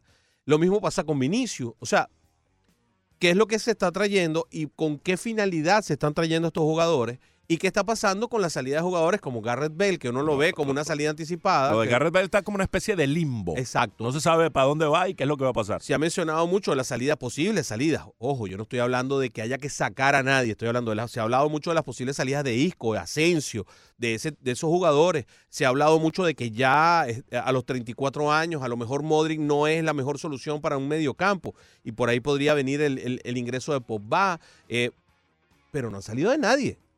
Y al no salir de nadie de ese 11 titular, que pareciera un 11 titular grabado en piedra, porque además lo- los, los fichajes, los salarios, los montos, inclusive la historia, eh, te dice que esos son los 11 que van a aparecer, pareciera que están muy escritos en piedra y pareciera que de los 11 titulares del Madrid no se ha ido nadie. O sea, uno podría pensar en un 11 regular del Madrid y podría pensar hoy mismo que el 11 titular se parece mucho al del año pasado, que, que fue un fracaso y un desastre absoluto. Sí, agregándole a Eden Hazard, que es el que sí llega con con estatus de, de- de jugador esencial en el esquema. Exacto. Para sacar a, a Isco o a Asensio, a, a alguien vas a sacar. Que pues, sería Eden Hazard. Pero el resto, el resto parecieran jugadores de rol para jugar la copa, para jugar otras Sí, no, cosas. no, no hay un concepto claro ahora mismo de, de- de- de la idea de Zidane, que tampoco lo ha expresado mucho, y, y lo que va a poner sobre el terreno de juego. Pero sí está claro que a Zidane le gusta profundidad. Con eso, Sí, y lo claro. hemos dicho varias veces, ganó todo hace tres años cuando ganó la Liga y ganó la Champions en medio de las tres Champions consecutivas, porque tenía cómo dosificar a sus jugadores, cómo dosificar a Ronaldo, que comenzó a hacerlo cuando a Ronaldo todavía no le gustaba la idea, pero terminó comprendiendo el astro portugués que era lo mejor para él cuando ya estaba pasando los 30. Entonces, eh, esa dosificación que hizo, que fue probablemente la mayor virtud como técnico de, de Zidane, más allá de su esquema táctico, de su propuesta de juego, el tener al vestuario contento, Sí, la relación. el convencerlos de que esa era la mejor alternativa, que iban a ceder minutos en pro del colectivo, tal vez fue el gran logro de, de Zidane. Sí. Y eso tal vez es también parte de lo que ahora mismo él está visualizando con esta cantidad de jugadores. Tal vez él todavía piensa que puede rescatar a Garrett Bale y sacar utilidad de, de él. Pero es que el año pasado no lo quería utilizar. Sí, pero... el que bueno, lo sentó fue él. Exacto, pero, pero eh, las cosas cambian y, y Bale, saludable, es un gran jugador. Es un jugador que te puede seguir ayudando. Entonces, Yo, hay que ver qué está pasando puertas adentro Sí. en ese vestuario y de ahí tendremos luces muy próximamente porque ya la temporada está a, la vuelta de la esquina, ya viene la, la pretemporada, ya los equipos tienen sus concentraciones para ir ajustando eh, conceptos y la forma física de cada uno de los jugadores. y el ICC nos va a ayudar también quizá a ver cómo, cómo puede plantear él los diferentes equipos, ¿no? Yo creo que tienes razón, tiene que tener profundidad. El problema es que el 11, y- y- el 11 de este año, el 11 que te va a llevar supuestamente a donde te tiene que llevar, se parece mucho al del año pasado que no pudo. Que no pudo. Eh, hablando del ICC, nosotros vamos a, estar transmitiendo el día sábado a partir de las 7 de la mañana Manchester United contra el Inter de Milán. Y también el domingo vamos a estar transmitiendo Juventus contra Tottenham por aquí, por tu 990.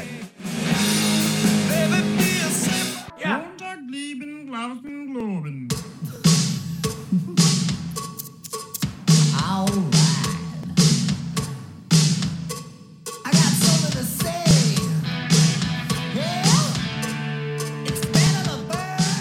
Gliebing Glauten Globen. Perdón, Así empieza este tema de Def Leppard.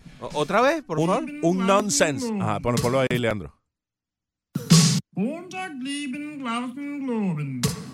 Es un nonsense, es una frase que no tiene ningún significado, pero que se la sugirió el productor de Def Leppard, Robert Mulange, que tiene eh, descendencia alemana, y comenzaron así, como una especie de, de cosa pícara, divertida, un nonsense de esta banda que en este tema situó uno de sus principales éxitos en su historia, Def Leppard, con Rock Fages.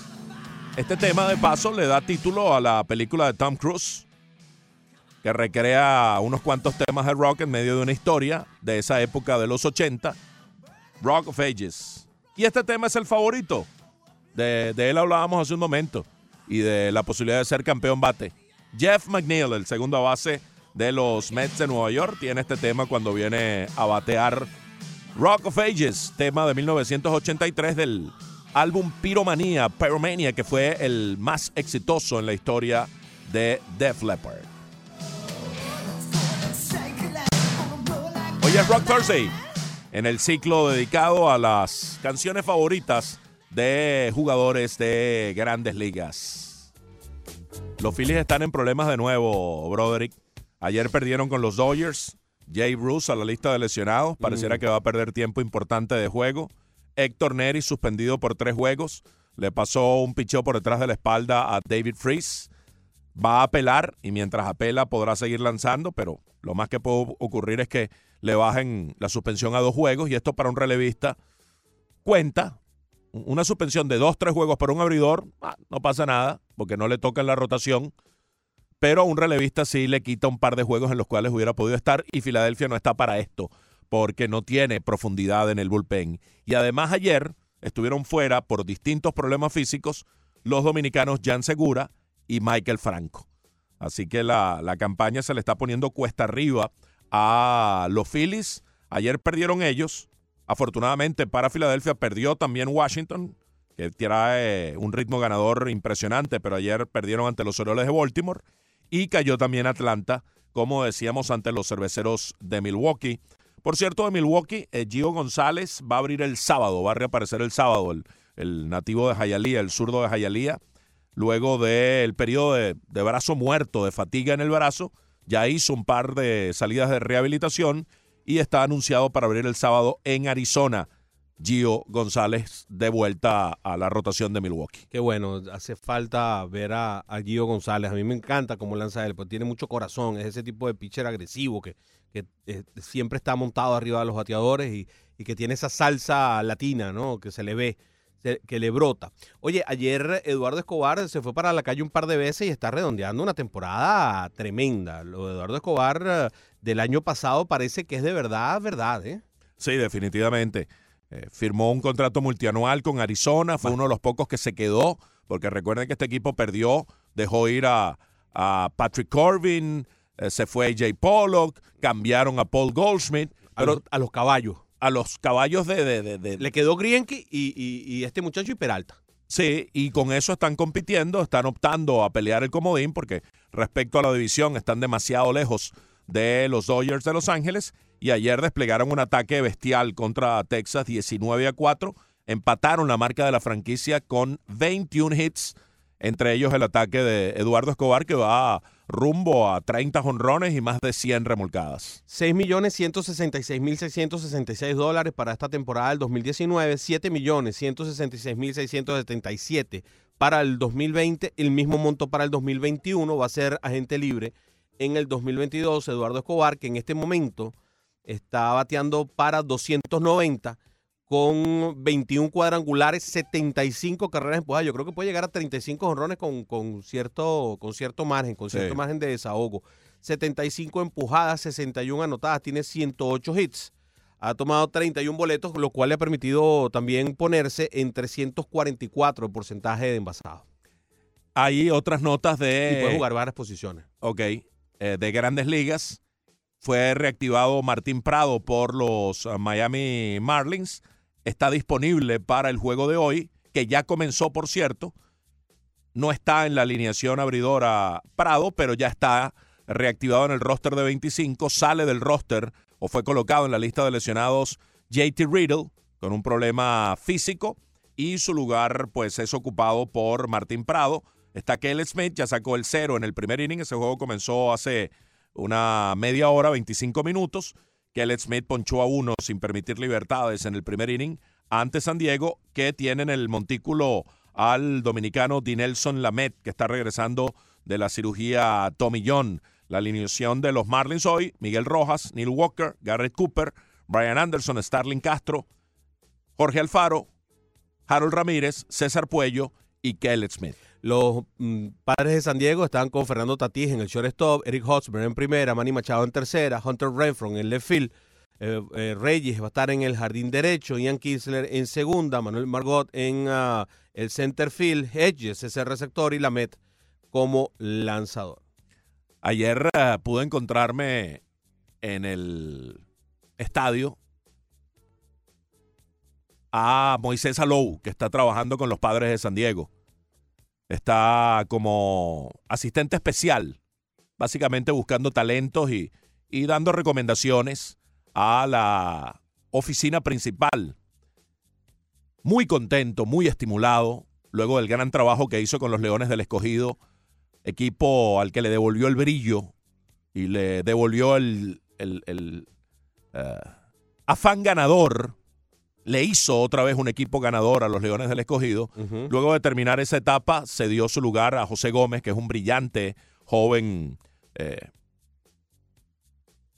de la oficina ahora mismo del equipo de los, de los Leones del Escogido. Y le resulta tan estimulante la organización de San Diego a Moisés Salou por la cantidad de talento emergente, por lo que ya tienen en grandes ligas de muchos jóvenes, comenzando por Manny Machado, que sí, ya es un pelotero establecido, pero sigue siendo muy joven. Sí, claro. Pero están allí este muchacho para, que está Frank Mil Reyes, Reyes que tiene un poder brutal. uno de los bateadores de más poder ahora mismo en las grandes ligas. Eh, es- tiene el poder muy parecido a Sanó, lo que es que este mejor bateador, diera la impresión. Pareciera que es mejor bateador y está un poco más enfocado. Y lo que viene en las granjas, además, como una de las mejores granjas en, la, en las grandes ligas de San Diego. Y recuerda con tanto afecto, con tanto cariño, el año 97, el único que pasó aquí en esta ciudad, la única campaña con los Marlins de Moisés Alou, y que, bueno, resultó para él una de las mejores, porque no solo tuvo una campaña individual muy destacada, sino que lograron el, objetivo colectivo que fue ganar la Serie Mundial, la primera en la historia de los Miami Marlins, bajo las órdenes de Jim Leland en aquella ocasión. Moisés Alou, da gusto verlo y, y conversar con un personaje de esa dimensión. Pensar que Moisés Alou, con todas sus lesiones, una, una muy seria, una de las más feas que uno haya podido ver en un terreno de juego, que creo que ocurrió en Toronto, en la grama artificial, frenando con un hit entre primera y segunda. Cuando frena, se le disloca completamente el tobillo y se le sale de su lugar. Sí. La imagen es dramática de Moisés viéndose el pie fuera de su lugar.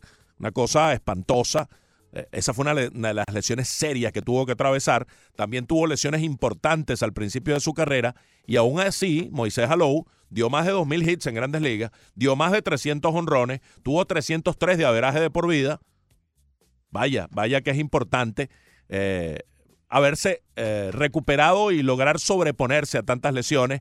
Hablaba de, de que hoy se juega tal vez con menos pasión que ayer, que el pelotero eh, es más resguardado, más protegido y que apenas hay una pequeña señal de lesión lo paran, lo detienen, que antes se jugaba con, con más pasión, con más deseo, que dejaban a los peloteros jugar en el Caribe y está contento porque San Diego es un equipo pro Ligas del Caribe, que tiene más bien buena, buena visión en torno a que sus peloteros jóvenes eh, se fogueen en, en el área del Caribe. Sí, eh, yo tuve la oportunidad de conversar con él muchas veces cuando estuvo aquí con el equipo de los Marlins. eh, le caí en gracia eh, en aquella época.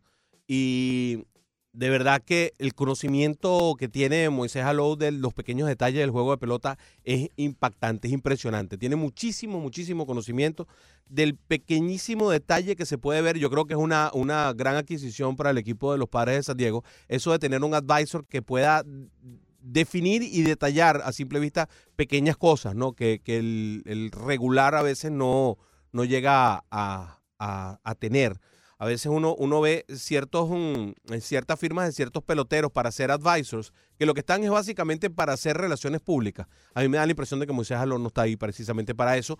Y es una buena liga, es una buena li- liazón, sería la palabra exacta en inglés, entre la oficina y el montón de dominicanos que hay en ese equipo, porque hay un montón de dominicanos en el equipo de los Padres de San Diego que son la base argumental de la construcción de este equipo. Y hablando de dominicanos, les decía que ayer no jugaron Seguro y Franco. Franco solo apareció como emergente. Hoy sí están en la alineación para Filadelfia. Eh, hoy sí aparecen en la alineación, así que fue menor el problema para unos Phillies que están confrontando tantas dificultades. Y la nota que decíamos ayer, Broderick, amigos de la 990, de prácticamente la certeza de Harold Chapman de salirse del contrato al terminar esta campaña 2019 fue desmentida por el meteoro de Holguín. Tajante. Dijo que no, que no le hagan caso a todo lo que dicen los medios, que él es un yankee 100%. Ciertamente luce riesgoso que él tomara una decisión de esas características, teniendo eh, 15 millones por temporada, todavía 30 en total por las dos temporadas subsiguientes. Él va a entrar a la agencia libre si se sale del contrato con 31 años, un año más que Craig Kimbrell este año, y ya vieron ustedes todo lo que padeció Kimbrell para conseguir finalmente un contrato comenzando junio con los cachorros de Claro. Chicago. Podría experimentar algo similar Chapman, porque además si él se sale del contrato, le van a ofrecer los Yankees la oferta calificada. Claro, que son Y si la 17, decis- mi- 17 millones 900, 2 El año- millones y medio más. Exacto, el año pasado fueron 17.9, este año podría ser inclusive más. Eh, es un poquitico más de lo que él ganaría por un año. Él podría aceptar la oferta calificada y ganar más por un año, pero menos por dos. E igual iría a la agencia libre luego de 2000. eh, Sin eh, oferta 20. calificada, porque es una sola vez que te la dan. Y si él no acepta la oferta calificada, entonces entra en este terreno de el equipo que lo firme perder eh, como compensación una firma en el draft porque es un agente libre tipo A1. Entonces, eh, Y terminar firmando a esta, como de, así de tarde como firmó Kimbrough. puede correr ese riesgo. Kenley Jansen tiene también una circunstancia similar y Kenley Jansen tiene un poquitico más de, de contrato, digamos, de, de- de dinero en el contrato de por medio, pero también en un contrato calcado, un espejo muy parecido al de Harold Chapman y firmado también el mismo año, Kenley Jansen también tiene la posibilidad de salirse luego de este año del contrato con los Dodgers de Los Ángeles. Para que ustedes tengan una idea de lo que está hablando Fernando, porque Fernando eh, está dejando bastante claro, pero hay que hacer la acotación del contrato que firmó Craig Kimbrell. Craig Kimbrell ganaría para el 2020 16 millones, un millón más que el señor um, eh, Harold Chapman, y para el 2021 16 millones, o sea, un millón más. En total ganaría 32 millones por el tiempo que Harold Chapman estaría ganando 30. La diferencia es que Harold Chapman los tiene asegurados. Kimbrell tuvo que pasar por todo el calvario que pasó y tuvo que buscar un contrato que fuera a largo plazo. Luego hay una opción del equipo para el 2022, que es una opción con un buyout de un millón de dólares para Craig Kimbrell. Ojo, es importante. Nosotros creemos, porque somos latinos, que Harold Chapman es uno de los mejores cerradores del béisbol y lo es. Pero Craig Kimbrell era el mejor cerrador del béisbol cuando se quedó sin trabajo. Y tuvo que pasar por todo el calvario que tuvo que pasar para poder firmar. Este año cobra 10 millones de dólares. Todo eso está allí en el tapete. Como también volvió al tapete el lío entre David Price y Dennis Eckersley. Surgió, resurgió este problema que tuvieron hace un par de años. A Price no le gustó algo que dijo Eckersley, que es comentarista de los Medias Rojas de Boston desde hace varios años. Algo que comentó respecto a Eduardo Rodríguez y lo increpó, incluso le, le obstruyó el paso cuando se montaban en el avión del equipo para viajar a otra ciudad le obstruyó el paso en el, en el pasillo, le gritó algunas cosas, lo señaló y varios peloteros que estaban montados ya en el avión aplaudieron la manera descarnada como le reclamó eh, David Price. Bueno, resulta que Dennis Eckersley decidió hablar de eso y dijo, entre otras cosas, no sabía cómo lidiar con eso. No tengo pensado decirle una palabra. No planeo volver a verlo más. Realmente no me importa y allí vino una palabra altisonante, y tampoco creo que a él le importe. Y replicó Price, el hecho de que fue hace dos años, han pasado dos años. El hecho de que quería dejarlo en el pasado y desde entonces fue a la radio y habló del tema y ahora lo volvió a hacer, en el 2017 yo hablé al respecto. Dije frente a las cámaras que me hubiera gustado manejar las cosas de otra manera. Lo volví a hacer durante los entrenamientos del 2018. Dije lo mismo. Íbamos a reunirnos en el 2017 aquí en el terreno. Llegué temprano, una hora y media después de, llegué, de, de que llegué, vienen y me dicen que no va a venir. Teníamos una reunión y se echó para atrás. Yo le iba a decir, me disculpo, no lo manejé de la forma correcta, pero el tema sigue saliendo, no hay razón para eso. Honestamente yo pienso que la situación es basura. Mm. Así se expresó cuando resurge el tema David Price, que también se refirió a un documental que le Sí. hicieron a Eckersley en MLB Network, donde dice que lo disfrutó, que le parece muy bien, pero que en el documental solo habla él y no hablan compañeros ni, ni coaches, lo que pareciera deja saber qué tipo de persona es Dennis. Este documental era solo él hablando de sí mismo, palabra textual Sí. de lo que dijo David Price. Además dijo, si alguna vez alguien hace un especial conmigo después del béisbol, no necesitaré ir a esa entrevista. Voy a tener ex compañeros de equipo, a mis entrenadores que van a hablar por mí. Él no tiene eso. Para mí es lo que tiene que saber. Eso dice todo lo que es historia allí. Claro, a David Price le falta bastante para llegar a poner los números históricos que puso el señor Dennis Eckersley, hablando solamente de números deportivos y no de quiénes son como persona cada uno. Sí, en estos días ganó su juego 150, pero ciertamente todavía tiene un recorrido como para pensar que alguna vez pueda estar en el Salón de la Fama. Lo que es una palabrita, la que utilizó Eckersley aquella vez para referirse a Eduardo Rodríguez fue jock, que no, no es bien vista. Y-U-C-K. Leandro, tú que, tú que eres bilingüe, ¿qué, qué, qué quiso decir? Y-U-C-K, jock, al referirse Eckersley a Eduardo Rodríguez. Como asco. Jock significa asco. Bueno, esa fue la palabra que derivó en todo este lío que ha resurgido ahora.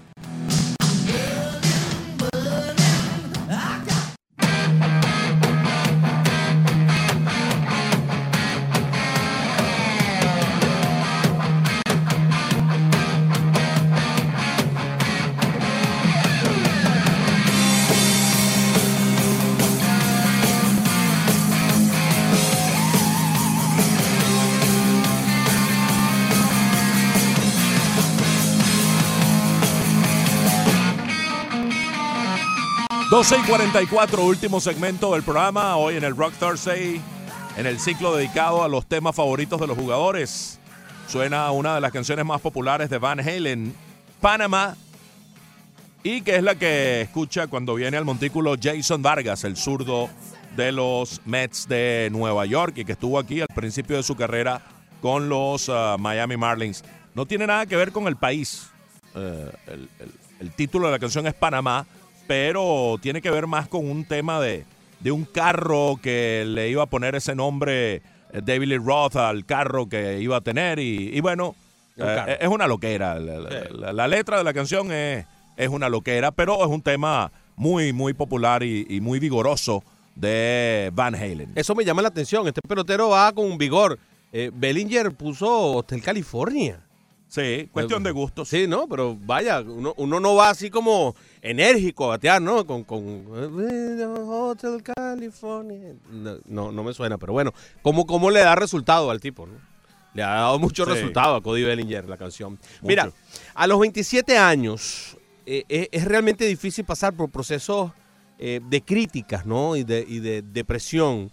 Y mm, Dion Waiters, en un trabajo que hace, bueno, lo publica Marca, en este caso, no sé quién, quién, lo, a quién lo hace, pero dice lo siguiente, ¿no? En una entrevista que le hicieron. El año pasado salí de uno de los momentos más deprimentes y frustrantes de mi vida.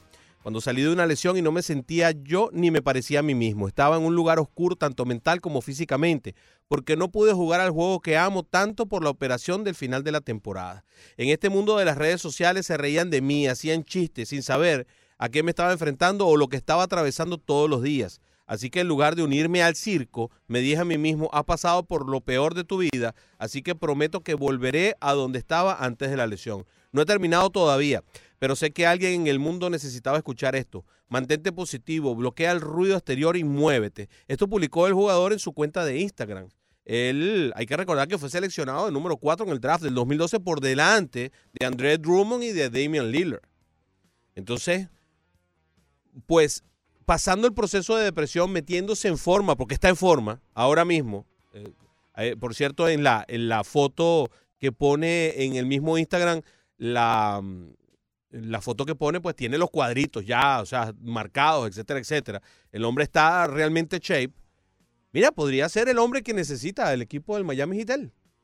¿Usted Sí. le cree? Bueno, si está en forma, puede ayudar mucho. Lo que pasa es que ahora mismo su, su, su posición pareciera que está ocupada por Jimmy Butler y Tyler Herro, ¿no? El, muchacho que tuvo tan buena actuación en la liga de verano, eh, fue el segundo mejor anotador de la liga de verano, Tyler Herro. Entonces, ese par de jugadores pareciera ahora mismo en el, en el esquema, en el deep chart del Miami Heat estar por encima de Dion Waiters. Pero si él está en forma, él puede ayudar. Él fue siempre más, con todo y ese draft importante, siempre fue más un jugador complementario. Él nunca ha tenido una campaña de 20 puntos por partido. Él ha sido un jugador de 14, 15 puntos por partido a lo largo de su carrera. Incluso en un momento dado fue un jugador que salió desde la banca, ni siquiera era titular. Pero ha dicho Pat Riley que el año pasado estuvo jugando en un tobillo y medio que no estaba eh, totalmente restablecido, que por eso no pudo reencontrar su mejor uh, forma física, pero ahora sí está pues pleno en condición y con la posibilidad de, de dar el 100% de sus posibilidades. ¿Lo hará? Bueno, eso va a ser una batalla interesante Claro. en el campo de entrenamiento del Miami Heat. Eh, su mejor temporada a nivel de puntos anotados fue 15.9 puntos por partido, con 29.6 minutos jugados por encuentro. Eso fue en el 2013-2014. Eh, casi la repite con más minutos jugados por partido en la 2016-17 cuando jugó 15 minutos punto ocho, eh, tuvo 15 puntos punto 8 ya con el Miami Heat en la primera temporada con el Miami Heat en 30 minutos punto 1 por partido, Fernando. Esas Sí. fueron las mejores, las mejores actuaciones de él en su carrera, en donde tiene 13.2 puntos por partido promedio. Es un jugador uh, complementario, no es el, el pilar de, de un esquema, de un equipo. El que lo tenga como pilar es un equipo que está pues eh, sumido en, un serio problema. Él puede ser un buen jugador complementario y ayudar. Y ahora que el Miami Heat tiene a una figura, a una estrella en uh, Jimmy Butler, pues mucho menos debe ser uh, Dion Waiters, en quien reposen las opciones del Miami Heat. No, claro. En la 18-19 va a ganar 11 millones 550 mil. En la 19-20 tiene 12 millones 100 mil y en la 20-21 tiene 12 millones 650 mil. Así que le queda la temporada que viene y dos más en su contrato con el Miami Heat. En otra nota de la NBA, y ya vamos a recibir a Miguel y a Ricardo que están en línea. Antes de la despedida les prometemos que los vamos a escuchar y gracias por esperar. Al parecer se va a quedar atascado en Oklahoma City Chris Paul.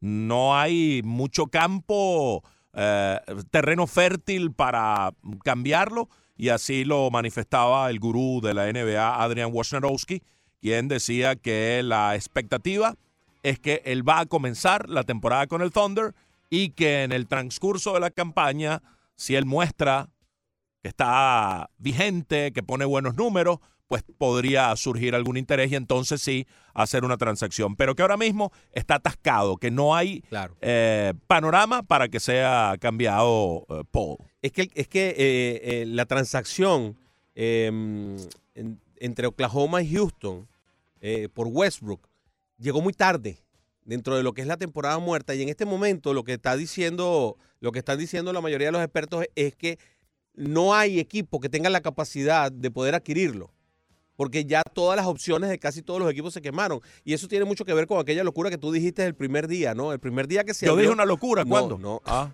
aquella locura que hubo el Ah, primer día, ya, ¿te acuerdas? Eh, no, no, tú eres un tipo, tú eres un tipo bastante cuerdo. A ver, sí. Aquí las locuras, aquí las locuras las digo yo. Em, se me olvidó lo que te estaba Sí, diciendo, el- pero el domingo frenético, el, el domingo no, frenético. porque aquel tipo, tipo me agarró y me, sacó del, del- de la cosa. Eh, ajá. Este, mm, es que el domingo, aquel domingo de frenesí que tú, que, tú, que tú decías precisamente es lo que acabó con las posibilidades de que jugadores de este nivel a estas alturas puedan moverse. Sí, ya resulta complicado. Y Paul no está ahora mismo en el mejor momento de su carrera. Tiene mucho dinero encima, ya tiene más de 30 años y viene de temporadas relativamente flojas. Ya no es ese tipo que te repartía 10 asistencias por juego.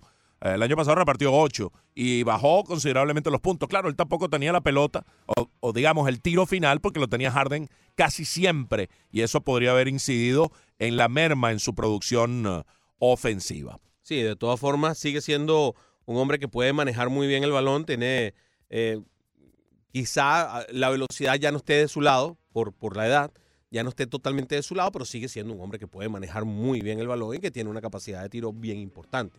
Este, eh, cualquier equipo lo podría querer quizá en diciembre, cuando se vuelve a abrir todo, o la temporada que viene, cuando tendría mucho más chances. José Pérez escribió temprano Y yo no sé qué le respondiste tú, Ricardo, porque escribió temprano a, tu. a- eh, cuando ustedes estaban en, en Rush y decía que eh, podría ser el intento de tener un nuevo Big Three, el equipo del Miami Heat, con Jimmy Butler, John Wall y Bradley Beal. Bueno, ellos están intentando adquirir a Bradley Bill desde hace un tiempo, pero eh, la fecha principal que hay que estar monitoreando es 26 de julio, que es cuando Washington le puede ofrecer una extensión de contrato a Bradley Bill. Si la rechaza, obviamente ya cobra sentido para Washington eh, canjearlo, ¿no? Oye, si llega Bradley Bill, ahí sí se fregó completamente Dion Waiters. Ahí sí es completo. Sí, no, no, es que probablemente Wade sea parte, sea parte del cambalache. para que den los números, correcto. Para que den los números. Waiter y, y Dragic. Y Dragic y tal vez James Johnson, porque ahí, a ver, porque lo que dice José, ¿no? José. Eh, es que eh, la, el leverage que tiene el Miami Heat es que estaría adquiriendo el contrato de John Wall, que probablemente sea el peor contrato en la historia de la NBA, ¿ok? Y que no va a jugar en todo el año que viene y sabrá Dios cómo vuelva el talón de Aquiles que, que, que se rompió. Entonces, esa es la oferta que, que le estaría proponiendo Miami. Bueno, adquiero ese contrato terrible de John Wall y vienes con Bradley Bill y te doy básicamente probablemente a, un- a uno de los, de los niños, ya sea Tyler Hero, de los niños, de los jóvenes, Hmm. eh, Adebayo, Winslow, qué sé yo, y, y obviamente los demás contratos para que den los números. A mí- Yo no daría a los niños, yo te doy todos los contratos de eso para que den los números. ¿no? Sí, obviamente eso es lo que quiere Miami, pero bueno. Tú sabes que los niños... Dinos de la encuesta, Ricardo. Arroba de- 990 ESPN Deportes. Corey Bellinger y Christian Yelich están igualados en jonrones con 34. ¿Quién cree usted terminará como líder en cuadrangulares? Si cree que será otro bateador, por favor, cítelo. Corey Bellinger va ganando con 52%, 48% para Yelich. Y, a ver, no, no, no hay otra, no hay más opciones. Por lo menos no han citado.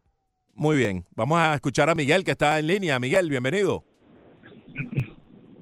Sí, buenas tardes muchachos, felicidades por el programa y un abrazo ahí a, a Leandro, a Ricardo, a Brother y, y a ti, Fernando. Gracias. Eh, pienso que al que le guste el deporte como a mí, yo yo creo que no le hace falta almorzar. Esto es una enciclopedia, ¿verdad que sí? Caramba, Es muchísimas un gracias, gusto Miguel. escucharlos a ustedes. No, Honor que nos nada, hace. eh, no, iba usted ahí. Gracias. Eh, iba usted ahí. ¿Ustedes creen que, que Luz de Gurriel Jr., yo creo que la temporada anterior no tuvo los turnos necesarios? Yo creo que él califica para novato del año si pudiera mantener este paso. Quisiera que me ampliaran este comentario, si esto es cierto de mi parte y si hay algunos novatos que pudieran superarlo. Los escucho por la radio, muchachos, un placer. Buenas tardes. Buenas tardes, Miguel. Gracias. Gracias, Miguel. Eh, Él excedió el límite durante el año 2018, en el que consumió 249 turnos. Sí. Eh, lo excedió por... Por, por, Por bastante, por, más de bastante. 100 turnos. Sí, señor. Eh, 249 turnos legales con 11 cuadrangulares, 281 de promedio, 35 carreras empujadas para él. Este año ya lleva 17 jonrones con 39 empujadas y 297 de eh, porcentaje de bateo en 222 turnos. Aunque no sea novato técnicamente, es uno de los pilares en esa estructura joven del equipo de los Azulejos de Toronto, Lourdes Gurriel Jr. Está Ricardo. Bienvenido, Ricardo. ¿Qué pasa, muchachones?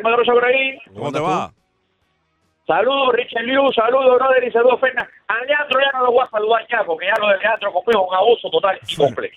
Hay Ah, dos bueno, personas especialmente que abusan de ti, el elefante y Leandro. No, no. No, no, no, no me hable del elefante, ya el elefante me la tarjeta. Ya, ya, ya, ya la tarjeta ya de este mes ya me la tiene, ya, ya me la arrasó en una semana, acabó con ella. Ah, bueno, pero Leandro no hace eso. No, no, Leandro abusa de otra forma. No, no tengo chape, no tengo chape, Fernández. Esto es lo grande de la vida. No, esto es lo más grande de la vida. Vamos al tema, vamos al tema. Venga, venga. Fernan, primero, primero tengo un tema que tú sabes que a mí me duele mucho, porque eh, hablarte, ese es el tema mío principal hoy, hablarte de las tres Champions seguidas, y te voy a recordar que increíblemente todavía hay un árbitro, no sé cuál es, si el de Bayern de Múnich o frente a la Juventus, que tiene protección policial, él y la familia. Aún todavía está dando vueltas eso. Así que con eso te la dejo. Oye, Por pero- eso te dejo a las tres Champions. Está bien, Ricardo. Mira, Zidane fue Mira, tan bravo que ganó tres Champions en dos años y medio. Dirigió dos años y medio y ganó tres Champions. Sí, es Ah, verdad, es verdad. Es una locura. Pero, es que, es que, está bravo, ¿no? Que fue al seguro. No tenía partida. sí.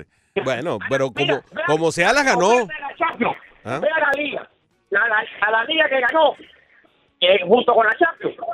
Busca cómo fue que la ganó en internet para que tú veas. Increíble, se va a quedar frío. Oye, un Mira, abrazo. Vamos al tema. Ve, Bueno, el tema rapidito, No, Ricardo, ya no, no. ya, Te se cortó Leandro una razón más para... Dime. Ya, ya Leandro, ya Leandro Ya, lo ya, cortó. ya, definitivamente si Ricardo te ve por ahí por la calle vas a tener problemas, Leandro. Tú sabes que Sí, lo corté.